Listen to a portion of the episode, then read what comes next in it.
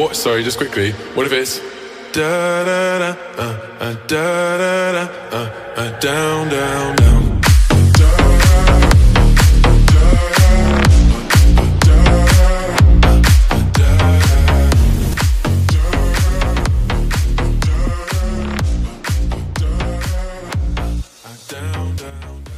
Olá, olá, bem-vindos ao Cornocast, o podcast para vocês sobre arte. Estreando eu, o âncora Vinícius Vicente. Eu, Lucas Vieira. Salve, salve, rapaziada. Eu, Marco Antônio. Alô. Eu, Rodrigo Alaô. E como nosso comentarista, Valmir. E eu aqui, o Valmir. Muito obrigado. Então hoje já vamos começar aqui falando sobre um homem muito importante para o expressionismo, abstracionismo e a arte moderna, um homem chamado Jackson Pollock, um estadunidense nascido em Cold, Iowa, nos Estados Unidos. Este homem, minha gente, vocês têm que entender, ele fez grandes artes com uma técnica inovadora. E ele foi um grande cara que começou o movimento do expressionismo abstrato. Pois é, Vini, o expressionismo aí que é um movimento mais vanguardista, né? Um movimento artístico que ele usa suas maneiras descontraídas de cores e linhas e formas abstratas. Pois é, Vieira, falando sobre esse movimento, tem um cara muito importante também, o Roy Lichtenstein, que ele foi muito influenciado pelo Jackson Pollock. E também, assim, não adianta a gente falar só do cara e a gente não saber as obras dele, né? Exatamente. E, Rodrigo, você tem alguma notícia sobre ele? Olha, teve várias obras que ele fez, esses trem como Mural, Autumn Rain, One, Blue Pools, mas a mais conhecida dele é Mural, que é uma grande pintura, é, embora assinada e datada de 1943, a assinatura e a data não foram adicionadas até 1947, e o trabalho provavelmente foi concluído por volta de outono de 1943. Caramba! Nossa, muito Com esses tantos de dados, a gente quer saber também o que nosso comentarista tem a dizer. Valmir, o que, que você tem pra gente? Assim, que é um cara muito influenciador, né, né, nessa parte da arte, do, do expressionismo. E, e com certeza hoje em dia ele faz uma diferença. A gente pode perceber que as obras dele eram feitas de uma forma muito diferente. E ele usou uma técnica também inovadora com isso, que ele acabou né, nomeando junto com outros artistas de action painting. Pois é, Vini, é como você já citou, o Action Paint, cara, ou também mais conhecido como gestualismo, ele foi nascido ali no início dos anos 40, lá em Nova York, diga-se de passagem.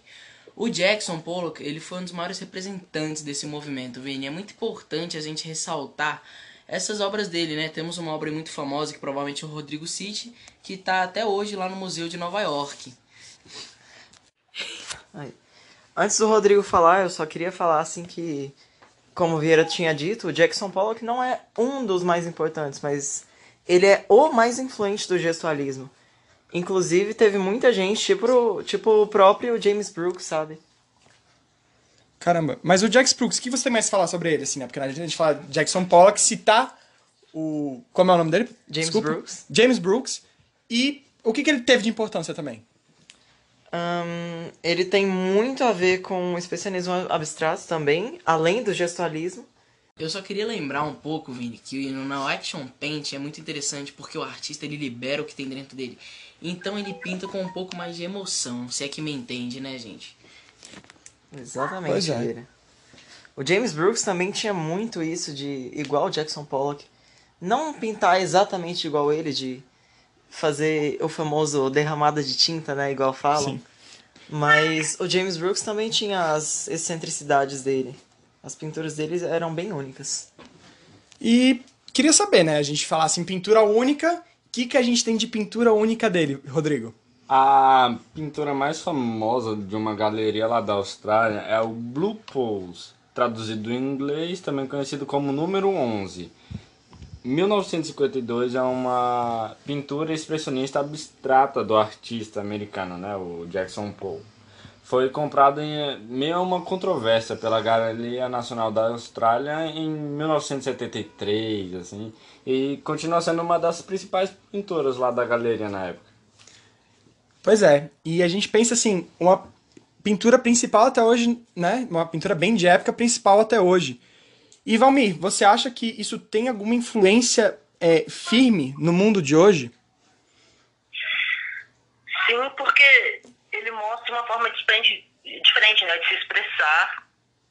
Coisa assim que hoje em dia, se não tivesse, né, seria algo escasso. Então você acha que ele pode ser considerado como um ativista da arte daquela época? Sim, sim.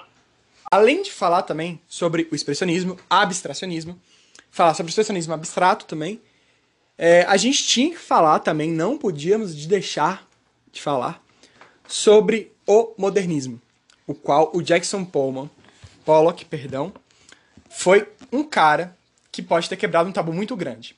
No dia 8 de agosto de 1949, ele deu uma entrevista para a senhora Martha Holmes e Arnold Abner Newman na revista Life, o qual ele foi criticado com a seguinte frase dos dois: É este o maior pintor vivo dos Estados Unidos? Olha, então, Vini, queria fazer só um simples comentário. A gente tá entrando um pouco aí no modernismo e tudo mais, só que a gente tem que lembrar que a época que a gente vive, quando se trata de Pollock, é na pós-Segunda Guerra Mundial. Então, assim, Pollock sofreu sim rotulagem, Pollock sofreu inúmeros confrontos, é, pessoas que batiam de frente com ele, entende? O Pollock ele ficou sendo conhecido não como um artista do pós-modernismo ou do modernismo, e sim como um, um artista do expressionismo abstrato, entende? Então o que acontece? Ele vivendo ali no meio da. acho que do meio do século XX, na América Central, né? Ele começou seus projetos e tudo mais na Faculdade Federal de Artes.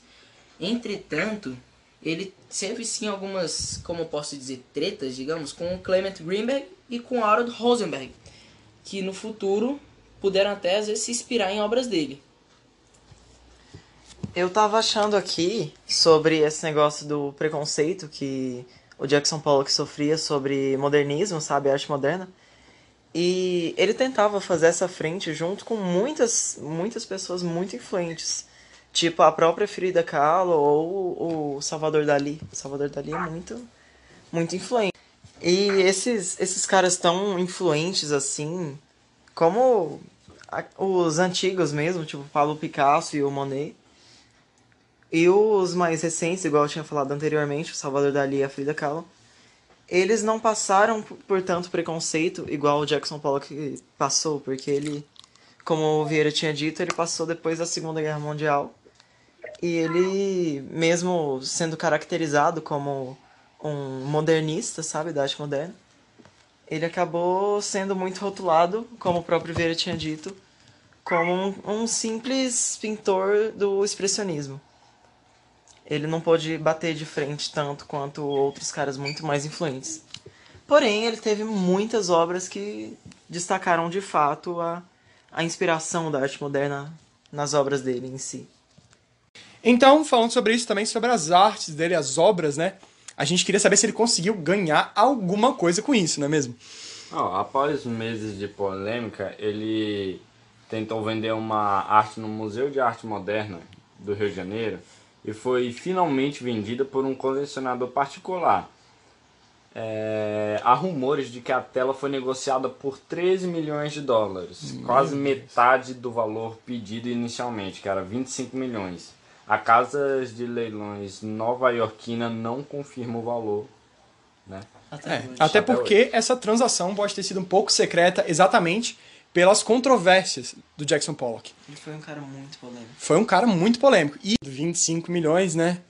É interessante a gente pensar que essa obra pode ter sido um valor maior ou menor. Porque... Olha, a venda da tela, mesmo vendida por esse preço, foi uma solução encontrada para enfrentar a crise que o museu atravessa nos últimos anos, com o agravamento da crise financeira e a dificuldade de captar recursos. Talvez por isso também ela ficou um pouco às escondidas, digamos assim, né? Por isso a gente queria saber também se ele conseguiu surpreender com alguma pintura dele, não é mesmo, Valmir? A obra mais cara de Jackson Pollock foi a obra número 5. E essa obra, ela, eles queriam expressar elementos mais figurativos. Exatamente por isso que ele colocava esse nome número 5.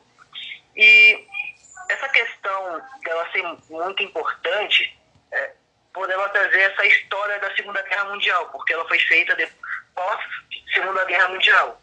E essa obra também, ela, por isso, ela é muito cara. E ela custou 160 milhões de dólares, levando em conta o preço atual do dólar.